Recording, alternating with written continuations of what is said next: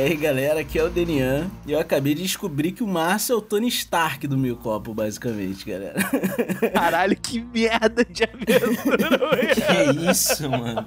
Perguntei pra ele, Márcio, quer dizer que você contratou um especialista em Césio 137 pra falar aqui desse programa? Aí ele falou, claro, eu. Logo me remeteu àquela cena do Tony Stark. Você se tornou um físico teórico do dia pra noite? Ele disse, sim, basicamente. Eu li de ontem pra hoje. É Esse isso. é o Márcio Alexandre. Ele é, bateu no peito e falou: sou foda. Césio, é comigo. é isso aí. Nome do filho agora, Césio, no mínimo.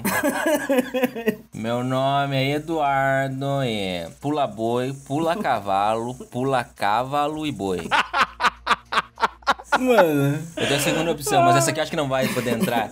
Que é assim, fala galera, aqui é o Eduardo e eu estou irradiando alegria.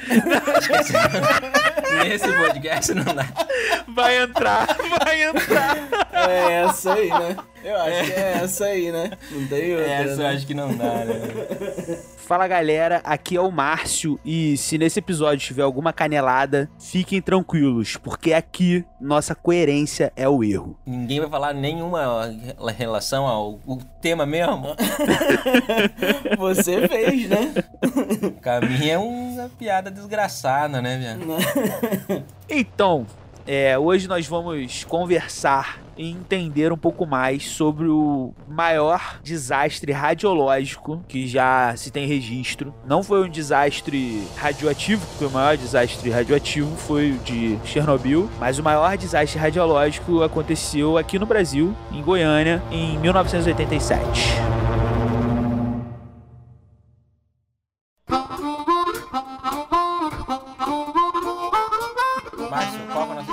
Então, galera, nosso Instagram é o arroba meiocopo.podcast. E o nosso Twitter, Daniel. Arroba meio copo com dois O's no final, galera. Só jogar lá no Twitter que você vai encontrar. E o nosso e-mail é o podcast meiocopo.gmail.com. Caneladas, envie lá e quiser mandar dinheiro, gente. Aí Ah, é. A gente tem, agora tem o Apoia-se, né? o link é apoia.c barra meiocopo.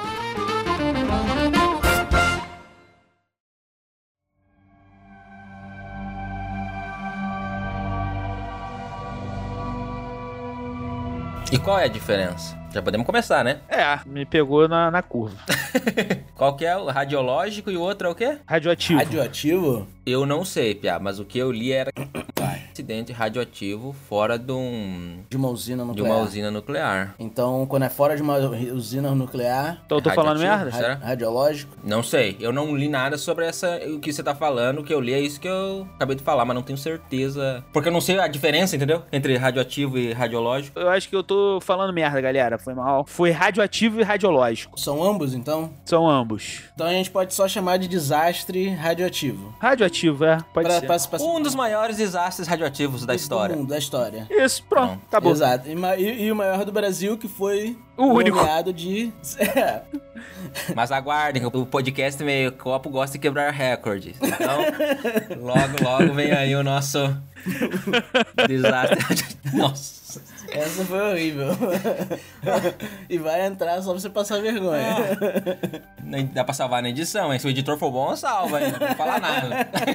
que foi nomeado de caso Césio 137, é isso, Marcelo? Eu tô errado. É, ele foi nomeado caso Césio 137 porque, por acaso, o desastre se deu por conta do composto químico Césio 137. O Césio 137, ou radiocésio, é um isótopo radioativo de césio que é formado Sim. como um dos produtos de fissão mais comuns pela fissão nuclear de urânio 235 e outros isótopos fissionáveis. Caralho, a palavra, fissionáveis em reatores nucleares e armas nucleares. Nesse caso, desse desastre, ele era usado dentro de uma máquina de radioterapia. Sim, uma máquina para tratamento de câncer, né? Exatamente. O que a gente pode começar a falar sobre sobre radiação. Existem três tipos de radiação: alfa, beta e gama. Radiação beta e alfa são prótons, nêutrons e elétrons. A radiação alfa você pode bloquear ela com uma folha de papel. Justamente a folha de papel protege contra essa radiação alfa porque são prótons. Então, prótons não passam, não conseguem transpassar a folha de papel para. A radiação beta já precisa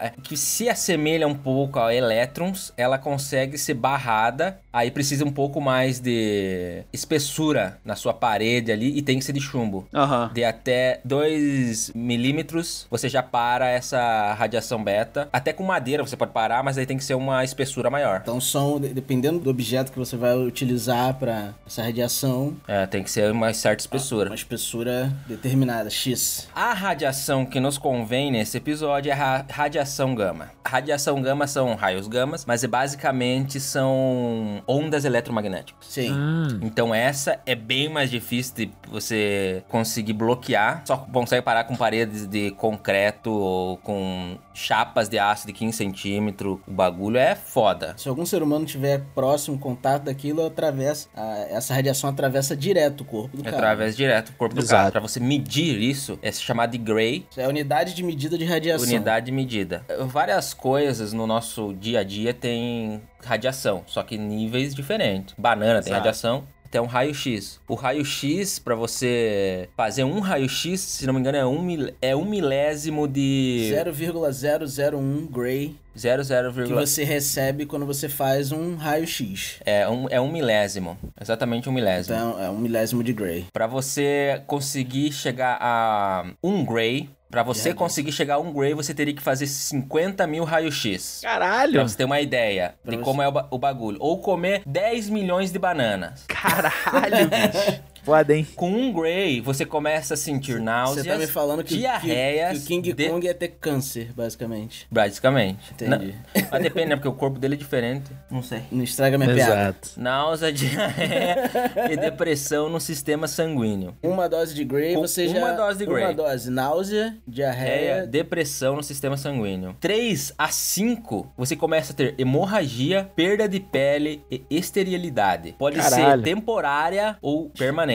Assim, de 3 a 5, pra você ter uma ideia, basicamente, pra você conseguir chegar a 3 a 5 Gray, você tem que fazer 250 mil raio-x. Caralho, É, é. mano. E 50 milhões de banana, Márcio. E 10 Gray, você começa a ter inflamação no pulmão, dano no sistema nervoso e cardiovascular, levando o indivíduo à morte em poucos dias. Caralho. Equivalente a 500 mil raio-x. 500 mil raio-x? 500 mil raio-x. Caralho, cara. Como a gente tava falando antes da de raios gamas, que são as ondas eletromagnéticas, essa aqui é a pior radiação, que é a radiação que geralmente faz muito mal pro ser humano, que basicamente o que acontece com a radiação é ela ioniza o átomo. É como se a- as ondas eletromagnéticas passassem e ela quebra, ela tira Ela, ela o- é- os nêutrons Exato. dos Ela átomos. Muda a estrutura do átomo dentro do corpo humano. Basicamente é isso, né? É. Por isso que ela é tão danosa assim pro corpo, né? Por que isso é importante? Porque isso faz com que ó, ligações químicas do nosso corpo sejam quebradas. Aham. As moléculas. Exato. Como se as moléculas fossem quebradas. Isso acontece, por exemplo, com a molécula de água. Isso muda na genética do nosso E corpo, pode basicamente, acontecer né? com o DNA. DNA. Pode mudar o DNA. Porque tudo é molécula, né? Então Sim. você quebra uma. O que acontece? Ela quebra, aí o corpo tenta recuperar e ela gruda essas moléculas que estavam quebradas. Aham. Duas que quebraram e formam uma. O problema é que junta duas moléculas que não deveriam estar juntas. Sim. Basicamente é isso que acontece. Uhum. É uma parada absurdamente danosa pro corpo humano. Exatamente. Destrói o corpo por completo, né? A nível de DNA, se a pessoa tiver exposição lá, né, a, a 1 Gray, a 3, 4, pode haver alteração no, no DNA da pessoa. A pessoa sofre alteração, porém, quem vai ter a, a alteração visível é a próxima geração, né? O filho, Filho. do cara, entendeu? é. É, igual aconteceu. Eu tava lendo a notícia esses dias sobre o que os Estados Unidos fizeram no Vietnã, com as substâncias que eles jogavam nas plantações do Vietnã. Teve lance com gás laranja, essas coisas assim. Que várias crianças até hoje nascem algumas sem olhos, sem alguns membros. Tudo efeito do que aconteceu lá atrás, na época da Guerra do Vietnã, cara. Porque o efeito químico dessas substâncias fez com que o DNA tivesse alterações e até hoje a galera nasce ainda com os efeitos disso, com as sequelas É, disso. sim. Triste demais, cara. Eu acho que é isso, basicamente isso, né? Pra gente começar o programa, entender a gravidade de como foi. Eu não sei se vocês vão entrar no, no mérito da escala de acidentes eh, radiológicos, né? A es- escala internacional, se eu não me engano, de acidentes radi- radiológicos. A régua, né, que eles têm pra medir um acidente radiológico, né? Que é, de 0 a 7, não é isso? 0 a 7, e nesse caso, é, chegou a 5, né? É, esse caso chegou a 5. É, então foi um acidente de escala, assim, é, de grande escala, pode-se dizer assim. E acredito que isso se, se deva muito tanto pela falta de conhecimento da população, Exato. mas também pela negligência das autoridades. Porque mais pra frente nesse programa a gente vai entender como foi essa negligência das autoridades, né? E como afetou a população, né, no- no- de modo geral, né, cara? Exatamente. Então comece pra nós a história, Márcio. Então, o caso aconteceu no centro de Goiânia, no dia 13 de setembro de 1987. Só que pra situar, na minha visão, é, assisti alguns documentários e, e li alguns documentos. Pra mim, esse caso começou dois anos antes, em 1985, que foi quando o Instituto Goiano de Radiologia fechou e deixou lá uma máquina de radiologia. Dentro dessa máquina continha o 737 e sem segurança, num local completamente abandonado. Eu entendeu? assisti alguns documentários também. O que eu, o que eu assisti se encaixa bem no que a gente tá falando agora. Que hum, uma das testemunhas, né? Ela falou que eles tinham até segurança lá. Isso. Mas acontece que não, não pagaram mais o cara, o cara parou de O ir. cara parou de ir. É. Quase tudo no Brasil, né? Moda, infelizmente, né, cara? É o famoso moda foda-se, né? É. Até hoje em dia é controverso, né? É, o que aconteceu com essa máquina, né? Se, se Exatamente. esqueceram lá, não tem o que fazer com essa parada, vamos deixar aí, sacou? Ou tá quebrada, deixa essa porra aí que não vai dar nada. Exato. E é. É o reflexo do desse sistema, né? Infelizmente. É, a negligência já começou aí, né? Mas o que aconteceu foi o seguinte: é, dois caras, dois catadores, Wagner e Roberto, é, é o nome deles, Exatamente.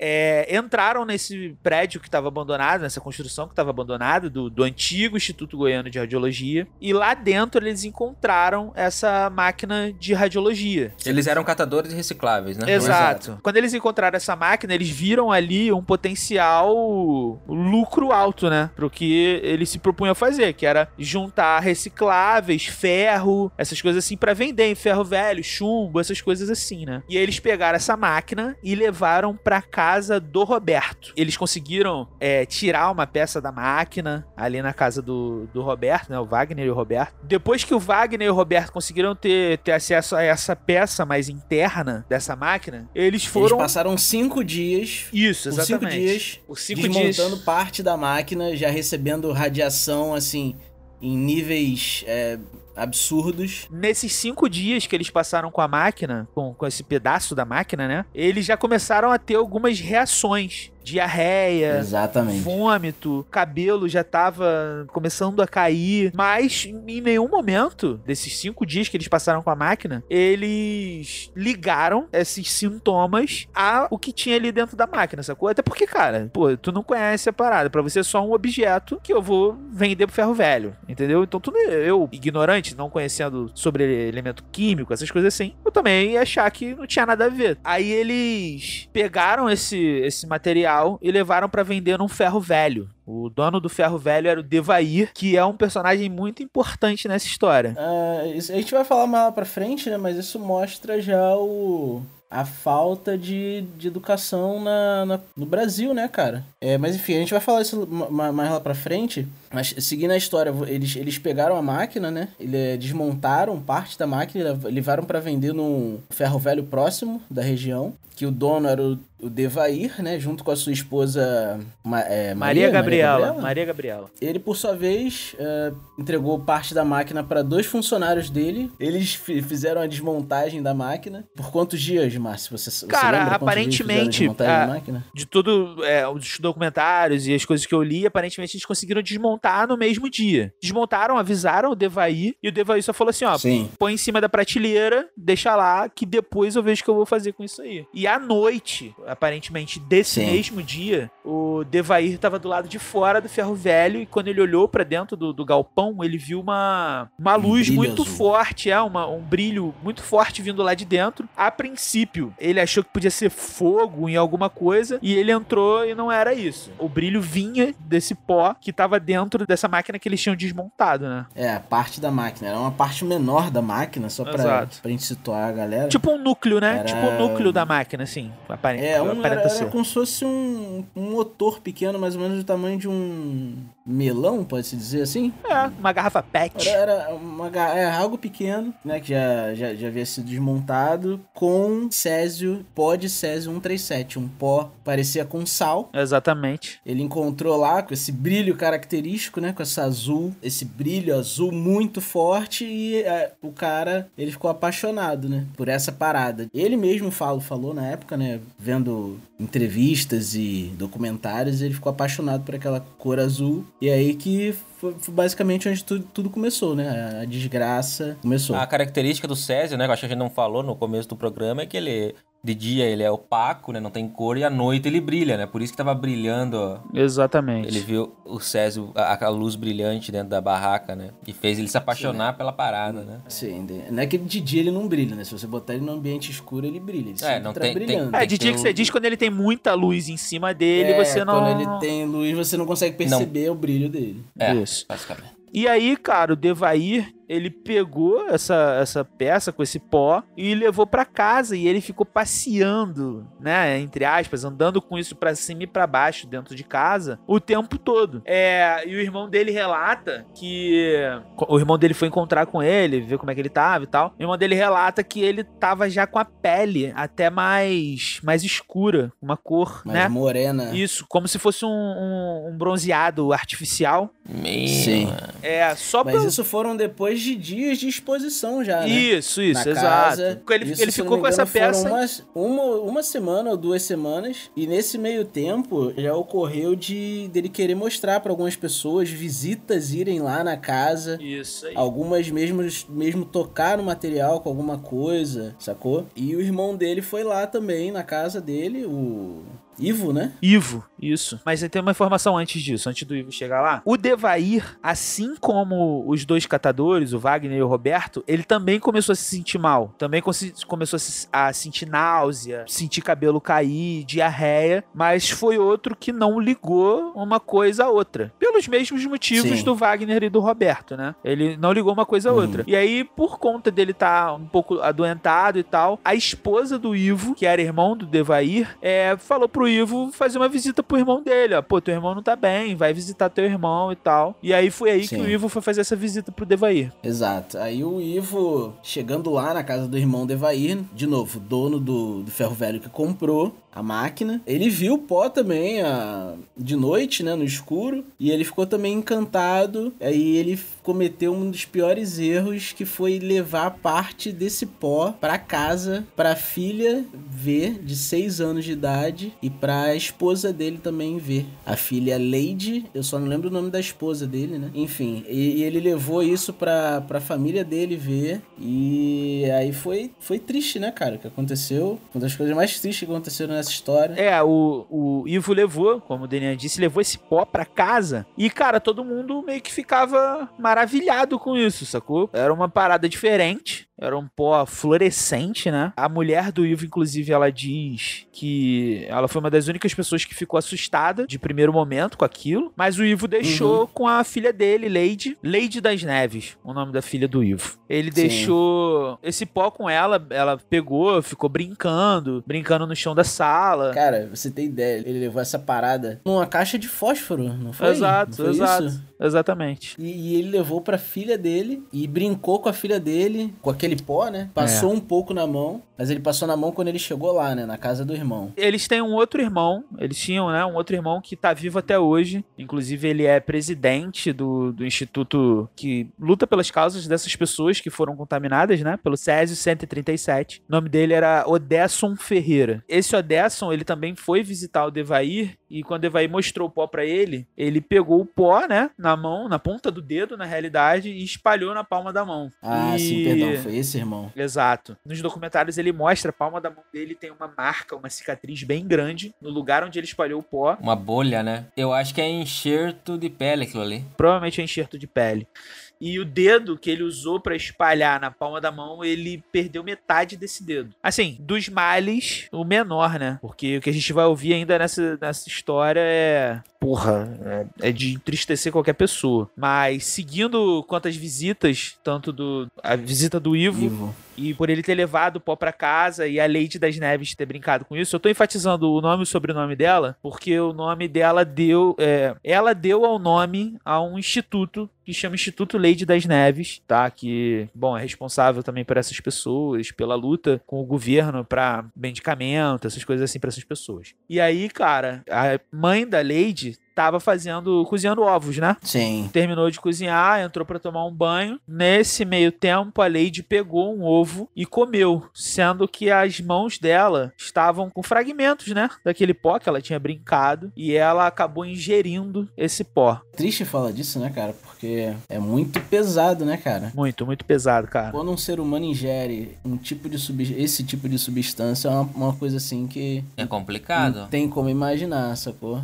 Tanto é que a menina começou a vomitar 15 minutos, né? A mãe relata no. Isso, Dona ela começou a Lourdes. vomitar 15 minutos depois dela ingerir, de ingerir o bagulho. Será que existe a possibilidade de uma pessoa que ingeriu nesse nível salvar a pessoa? Existem. Ingerir? Eu Ingerir, acho que não sei. tem, cara. Eu acho que não tem. Não sei se ingerir, acho eu, que não. Eu tava, eu tava pesquisando e vi que existem produtos, né? Ex- Existem soluções que você pode tomar, né? Que seu corpo vai expelir o Césio, Césio 137, só que isso também não é imediato, né? Pois é. Como ela é uma, é uma criança, tá em fase de crescimento. Ela tem muito mais células, né? Porque ela tá em fase de crescimento, ela faz muito mais divisão celular o corpo dela. E isso afeta muito mais. Por isso, pra crianças, a radiação ainda é pior. Aham. Sim, então pra ela foi Foi, fatal. foi fatal. Fatal, literalmente. Ingerir. E bom, 15 minutos depois ela já tava se sentindo mal, como o Dudu disse. Só que no dia seguinte ela acordou bem e a mãe dela, a dona Lourdes, ficou tranquila. Ah, ela acordou bem. É aquela coisa, ah, a criança passou mal, sabe? Se sentiu mal com o ovo que comeu, provavelmente, mas já acordou bem. O lance todo, cara, é que o Devair custava acreditar que aquela peça, com aquele pó, poderia ser o motivo de tudo isso, mesmo depois de vários alertas de várias pessoas próximas. Porque mesmo sem conhecer o material, as pessoas começam. o- o- Qual foi a única coisa diferente que começou a transitar no meio dessas pessoas que estavam sentindo, né? A, so- é, a pessoa associa, né? Exato, as pessoas associaram, só que o Devair, ele não dava o braço a torcer exatamente por isso. As pessoas relatam que ele se apaixonou por aquele pó. É uma palavra até forte, né? E depois, em algumas entrevistas, ele mesmo, depois do resultado de todas as coisas, ele disse que ele se apaixonou pelo brilho da morte. É. Foi a esposa do próprio Devair, não foi? E depois de cerca de uma semana, começou a ligar, né, os fatos, né? O- Exato. O pessoal já tava ligando os fatos, né? Uhum. Só que ela decidiu levar pro... Pra vigilância sanitária. Exato. Duas semanas depois, ela resolveu levar a substância e levou numa... Um saco de Jogou numa estopa. sacola da... É, um da, saco de estopa. da Sendas, tá ligado? É, exato. Foi no busão e levou mais alguém com ela. Se não me engano, foi um dos funcionários do, do Ferro Velho. E é, chegando lá, o pessoal não sabia muito o que fazer com o objeto e deixaram lá por cerca de uma semana, não foi? É, Em cima exato. de um banco, numa sacola de. De uma sacola de pano, basicamente. Aquele saco de estopa, na realidade. É aquele saco todo entrelaçadinho assim, sacou? É um Sim, saco de sim. estopa. Tipo saco de ração de pinto, sacou? Ração de galinha. Exato. Bom, aí depois eles constatarem, né? Depois da vigilância sanitária demorar um tempão e fazer o estudo da peça, depois que eles constatarem que a peça de fato tinha Césio 137, as autoridades começaram a se movimentar, né? E foram até o ferro velho do Devair. Alguns Sim, policiais é. relatam que quando eles entraram no ferro velho, com questão de minutos, eles já começaram a se sentir mal também. Começaram a ter vômito, diarreia. Sabe aquela náusea? Com poucos minutos Uhum. dentro do galpão, eles já estavam se sentindo assim. E aí, nesse momento, que eles começaram a movimentar para fazer um isolamento das pessoas que tinham tido contato com o Césio 137. Porque até aí é, o Césio estava rodando, rodou pela cidade num saco de estopa. Muitas pessoas tendo contato com isso sem mesmo saber que estavam tendo contato, né? Com essa parada. Mas as autoridades, depois de todo esse tempo, começaram a movimentar essa, esse isolamento das pessoas. E eles usaram, para isolar essas pessoas, o Estádio Olímpico de Goiânia. Montaram tendas, tipo. tenda de campanha, né? Tipo hospital de campanha. Dentro do. Todo, todo. Isso. Fiquei todo na praia, na Copa. barraquinha, né, Pia? Isso. Montaram essas tendas lá no Estádio Olímpico e outras pessoas foram pro HDT, que é o Hospital de Doenças Tropicais. A dona Lourdes, a mãe da Lady, tinha levado a menina pro hospital, só que a menina tinha sido liberada. Aparentemente ela não tava com, com nada estranho. E aí elas saíram do hospital e a mãe dela relata, né, que ela tava encostada no muro e a Lady tava entre as pernas dela e algumas pessoas passaram por ela e notaram que a menina não tava normal, não tava bem. E aí Uhum. elas voltaram pra dentro do hospital e a dona Lourdes conta que essa foi a última vez que ela viu a filha dela viva. Depois disso, ela só viu a filha dela é, no dia do enterro, né? Que é uma Sim. parada muito forte, porque a Lady das Neves, ela marca esse, esse caso, porque ela era uma criança, ela era muito jovem, né, cara? Seis anos de idade. É, algumas fotos que a gente vê na internet aí dela, sabe? Aquele rostinho de inocência de uma criança. E, bom, também pra mãe, pra dona Lourdes, ver essa situação, ver isso que aconteceu com a filha dela, sabendo que isso tudo poderia ter sido evitado se lá atrás, em 1985, quando foi fechado é, esse centro radiológico, eles tivessem dado o fim correto para aquela máquina de radioterapia, né? É uma negligência, né, cara? Absurda que ocorre, que, que acontece, né? Por parte de vários poderes no Brasil que. É Bom, muito triste, né? É, exato. Em paralelo a isso, lá no Estádio Olímpico, também tem relatos das pessoas que elas falam que elas eram levadas para os vestiários. E no vestiário eles tomavam banho com jato d'água e uma, uma mistura de vinagre, sal, entre outras coisas, entre outros elementos químicos, para tirar a radioatividade do corpo delas. E aí eles tomavam aquele banho. Não sei se a galera, não sei se vocês dois e a galera que tá ouvindo a gente já assistiu Rambo, o primeiro Rambo. Sim. Quando ele tá na delegacia, que vão dar um banho nele e ligam tipo uma mangueirona assim, tipo de bombeiro e psh, dá aquele, aquela porrada d'água cara. nele. Exato, era tipo assim. E aí, cara, eles terminavam esse banho e iam verificar os níveis, né, de radioatividade. E se ainda tivesse alto, toma ali banho de novo. Sacou? Era uma parada bem agressiva, inclusive. Bem agressiva. Foram levados 112 mil pessoas pra fazer essa triagem. Fazer essa 112, a cidade inteira. É só pra gente contextualizar que a galera, o nível, que, de, a É. proporção que isso tomou. 112 mil pessoas foram levadas e 192 foram testadas. 129. Que é 29? 129 moradores foram. Testados com a taxa de radiação altíssima. É... O detalhe, eles nem sabiam o que tava fazendo lá, né? Não, não sabiam de nada. Até esse ponto ninguém sabia o que era, né? É, a galera tava sem entender. Especulava-se. É, isso aí. Mas é, ninguém sabia o que era. O pessoal falava que era por causa de gás, não, certo? Exato. Vazamento de gás. eu li Vazamento é de gás. Eu vi que o a prefeitura tentou esconder, né? Isso. Exato. Falando que era vazamento de gás. Falaram Isso. que era vazamento de gás. Isso aí é um crime, né? cara? Sim, sim. Crime. Até as pessoas mesmo envolvidas com o processo desse, com esse processo de atender as pessoas, montar a barraca, to- toda, toda a logística da parada ali, ninguém sabia. Ninguém que era- sabia. saca? É um absurdo, né? É. Absurdo, velho. É ridículo.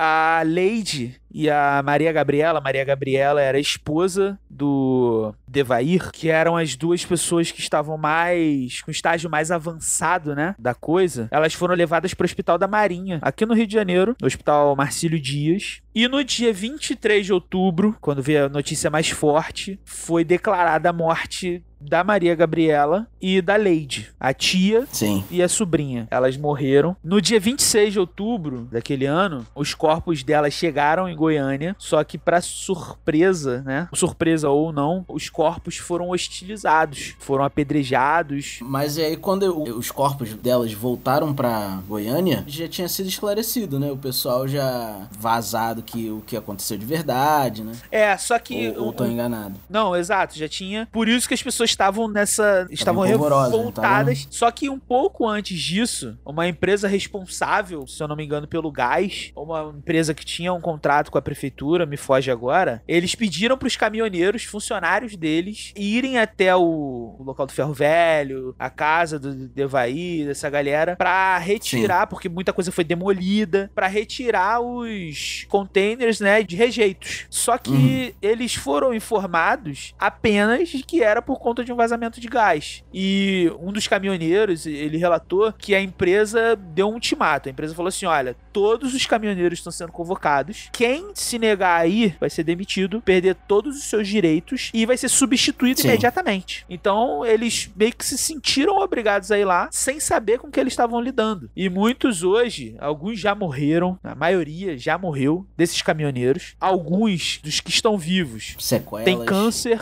outros já perderam, é, outros já perderam perna. Tem a foto desse cara que, né, que tá em cima da caixa com material radioativo, e ele perde os- a parte de baixo das duas Isso pernas, aí. coitado.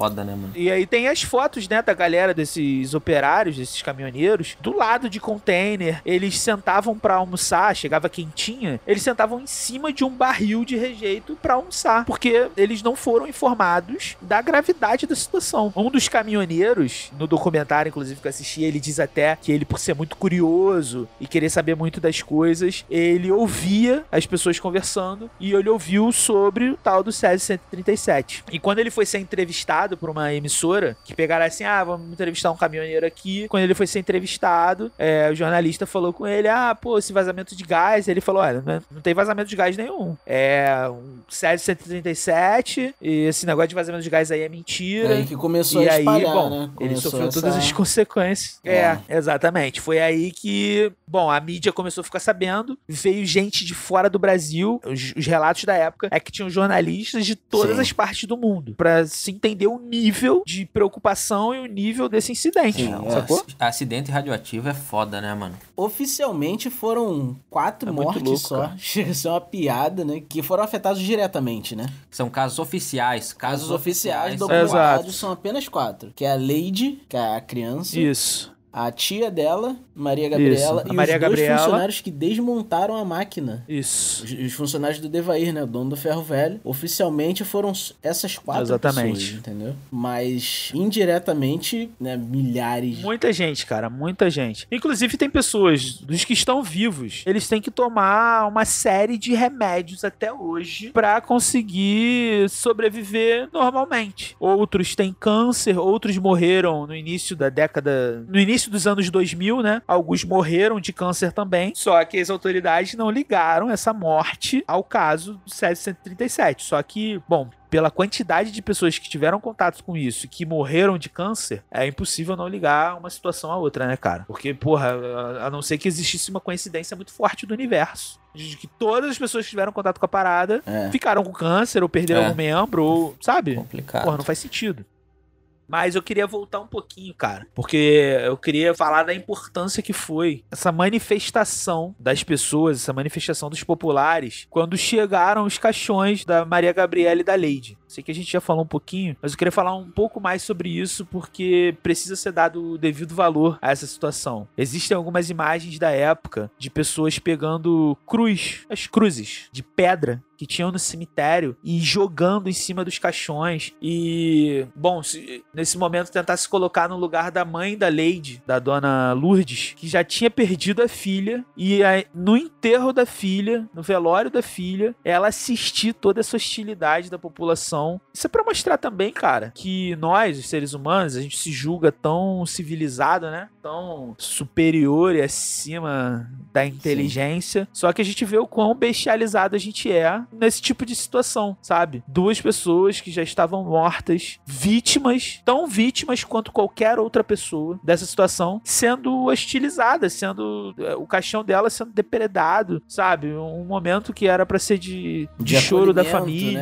né? de acolhimento, né? Daquele luto, foi um momento de hostilidade, bestialidade. As pessoas pareciam É. animais, Eles- enfurecidos. Eles estavam com medo, é, né? que só estavam Eles estavam procurando com um medo alvo. do- dos corpos serem Exato. enterrados e contaminar a região ali, né? Do cemitério, essas paradas. Exatamente. uma- Exatamente. Uma, uma Muito louco também isso, cara. É, é absurda, né? Isso reflete É. a, não só a ignorância, mas também, o- podemos dizer, o preconceito da população, né? Cara, eu acho que isso tá mais ligado à falta de acesso à informação, tanto as informações gerais quanto a informação específica dessa situação, porque o tempo todo a falta de informação foi muito forte. E eu acho que isso tá mais ligado a essa coisa e também a falta de investimento, como tu disse lá no início, a falta de investimento Exato. na educação. Porque se a gente tivesse uma população. Eu não tô, não tô Não, culpando não. a Não população. é culpa da sociedade, da população. Exato. Eu ressaltei aqui que as pessoas agiram descivilizadamente, porque isso somos nós, tá? A gente assistiu isso já em vários momentos diferentes. Em escalas Quando diferentes. em- como por exemplo no início da pandemia, quando as pessoas acreditavam que o mundo ia acabar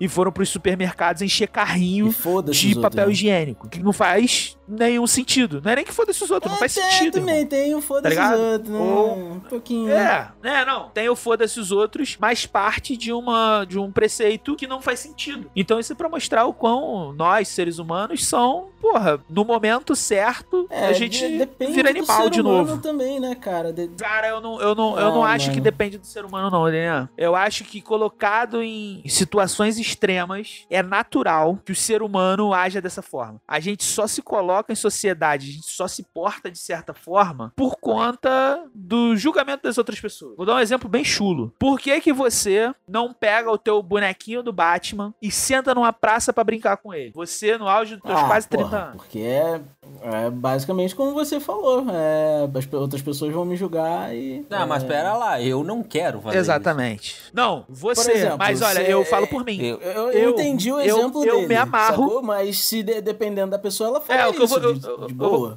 Pô, Eu vou dar um outro exemplo. É um pula-pula numa festa. Pula-pula é você pra caralho, pô. que eu Uma cama elástica, pula-pula. tá ligado? Eu não vou Mas, porque é muita Então, energia, cara. Só que... Nossa.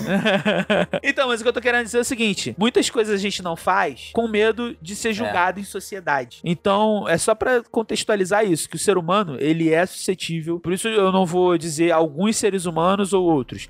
Nós, todos os seres humanos, são suscetíveis a isso, a descivilização. A gente dança conforme a música, tá ligado? Quando a música sai do compasso, a gente sai do compasso também, sacou? É natural, é instintivo. Eu não tô defendendo o ato das pessoas, tanto no caso com a Lady, com a Maria Gabriela, não tô defendendo a galera também que, porra, foi comprar papel higiênico igual um imbecil no supermercado, mas que todos nós estamos suscetíveis a essa loucura, nós estamos, porque nós somos seres humanos. Não, esse episódio tá interessante. A gente começou com ciências, história e agora filosofia no meio do episódio. Esse episódio é um pacote completo.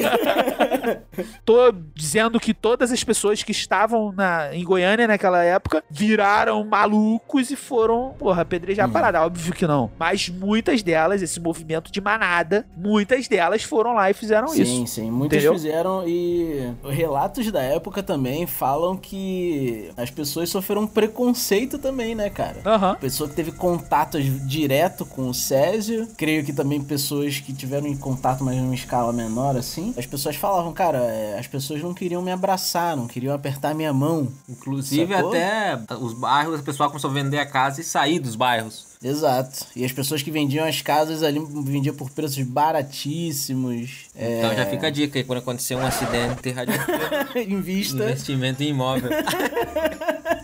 Acredito. Fica essa dica aí pra galera do empreendedor, empreendedorismo. Esse episódio foi todo só um plot twist pra, pra isso. então é vamos falar do nosso patrocinador.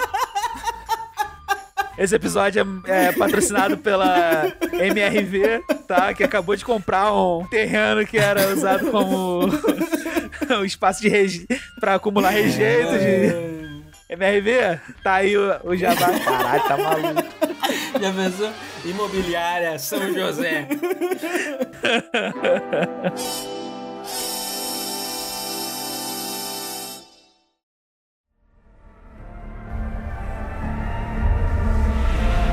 Bom, a gente começa a entrar agora no mérito de por que esse equipamento foi deixado naquele lugar daquele Uhum. jeito. Existem algumas especulações, né? Não sei, sei se vocês leram sobre Eu isso. li alguma coisa. Existe uma discussão se aquilo foi esquecido ou foi deixado de propósito. Se existe alguma documentação. Eu sei que é, o Fantástico fez uma reportagem quando fez 30 anos do acidente. Já tá indo pra quase 40 eles anos. contataram. né? E aí eles tiveram com um, um cara que trabalhava no Instituto de Radiologia na época, um picão lá da parada. E ele diz que guarda alguns segredos sobre isso. É, enfim, a discussão é muito profunda sobre de quem é a responsabilidade daquela parada tá lá. O que a gente sabe é que muita gente tá envolvida nisso. Desde do instituto que fechou as portas e largou aquilo lá, até a empresa de segurança que não pagou o cara que tinha que estar lá pra não deixar ninguém entrar, tá O ligado? que a gente não falou aqui que quando isso, quando esse caso, entre aspas, acabou, né? Porque não acabou ainda, né? Até hoje- ho- sempre haverão pessoas afetadas por esse caso, né? Com sequelas daqui pra Sequelas. frente, filhos dos afetados, né? E tudo mais. Sempre haverão, então esse caso não acabou. Mas é o que a gente não falou é que três pessoas foram condenadas, né? No entre aspas final desse caso e que foram soltas depois. Eu não lembro qual tipo de, de documento, se foi um decreto, se foi alguma mudança na lei do quando o Fernando Henrique entrou. Me perdoe se eu tô errado. E, e libertou essas três pessoas, sacou? Elas passaram um tempo presas, mas é, elas, elas, elas foram soltas. E se eu não me engano, também foi nesse documentário do Fantástico que um deles é, foi contatado e jogou uma historinha que ah, aquele objeto saiu de lá, a gente tirou ele de lá, mas de alguma forma ele voltou lá pra dentro. É o tal do Fleury, né? Não sei que lá, Fleury, o nome do cara É, que, era um que dos com essa história. físicos, um dos físicos que traba... físicos que trabalhavam lá, um dos, um dos brabos que trabalhava lá. Isso, alguma coisa assim. Você também não quer toda informação aqui, né, Eduardo? Você tá no meio qual podcast, Não, você não, não, não, tá no Eu achei interessante, ciência né? total, não. analogia, analogia, né? Um físico, um, um bravo, tá ligado? O cara é bravo. É disso que eu tô falando. Eu tô falando da informação, não.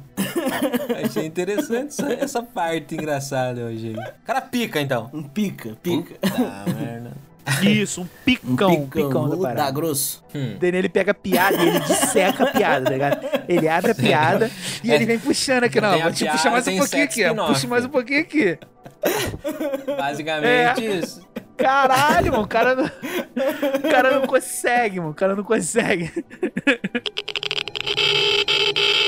Como muita coisa no Brasil, esse caso ainda é um, é um mistério, né? Basicamente. Porque não, não tem documento Exato. sobre a máquina, tem nada. Fica naquele Esqueceram- disse-me disse, Disse né? que me disse, não é isso? No, no Brasil, né? O país Exato. que some um container com vacina e tá de boa, não é isso? Ah, Some as vigas, as vigas da perimetral, as vigas. De não sei quantas toneladas separadas. tu Não, volta pra aquela sei. cena do Tropa de Elite com o Tião desmontando Santana. Ah, tá tranquilo, tenente, isso aqui acontece. Tu Roubaram o, o motor É. aqui do Santana, e segunda-feira. A guarda tá boa, né? No lugar. Roubaram o, San- o motor do Santana e os caras É. tá dentro da delegacia. Dentro da delegacia. Os mecânicos da Fórmula 1 tá fazendo um bico no pit stop.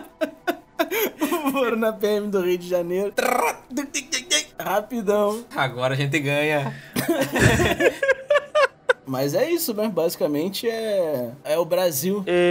As pessoas lutam até hoje, como eu já falei anteriormente, lutam até hoje pra conseguir receber os remédios que elas precisam. Muitos recebem uma ajuda, né, um auxílio, alguma coisa assim do governo. É, eu sei que na época dos documentários eles diziam que a ajuda era cerca de 700 e poucos reais, o que era quase 300 ou 400 reais a menos, 300 reais a menos do que um salário mínimo. E um deles até falou: olha, eu tenho que tomar cinco tipos de remédio diferentes: remédio A tal, remédio tal, remédio tal, remédio tal. Isso, o valor dele, o valor desses remédios chega a 1.800 e poucos reais. E bom, como eu ganho É. 700 e pouco, eu não Eu posso trabalhar dois. porque eu não tenho as duas Ia pernas. tá tomando cinco, É, eu tomo dois. Essas coisas assim, né?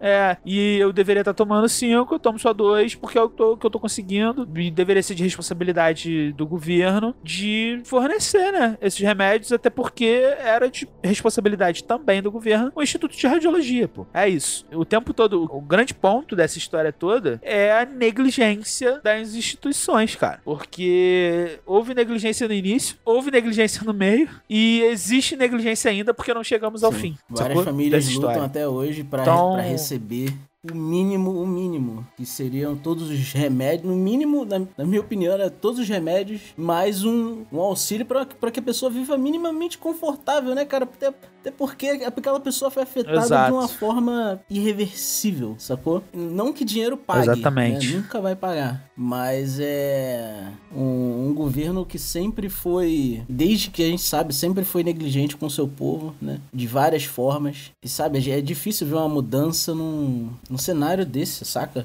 Pois é. Se a educação não for Aham. melhorada, é difícil. Pra finalizar, mesmo que só quatro pessoas foram consideradas oficiais, mais de 100 vítimas morreram devido à radiação nos anos seguintes. Sim. Uma delas foi o Devair, que, O que- dono do ferro velho. que foi exposto a 7 grays de radiação e morreu em 1994, vítima de câncer. Bom, fica aí esse pequeno relato sobre essa, esse grande desastre que houve no nosso país, em que a gente, muita gente nem conhece. Muita gente nunca nem ouviu falar, mas conhece sobre Chernobyl, por exemplo. A gente olhar um pouco pra cá pra dentro, ver um pouco das nossas histórias e não deixar que no futuro eh, essas histórias se repitam por falta de conhecimento delas, tá ligado? Esse é o grande Vamos ponto. pegar essa- essas histórias e, como o Márcio falou, usar como exemplo e exigir o mínimo do que a gente merece, né? De educação pro futuro, de cultura, diversidade. E é isso. Pra evitar essa, esse desastre, né? Que foi um desastre radiológico também, mas também foi um desastre social, um desastre. É, um desastre na administração de um país, tá ligado? É isso.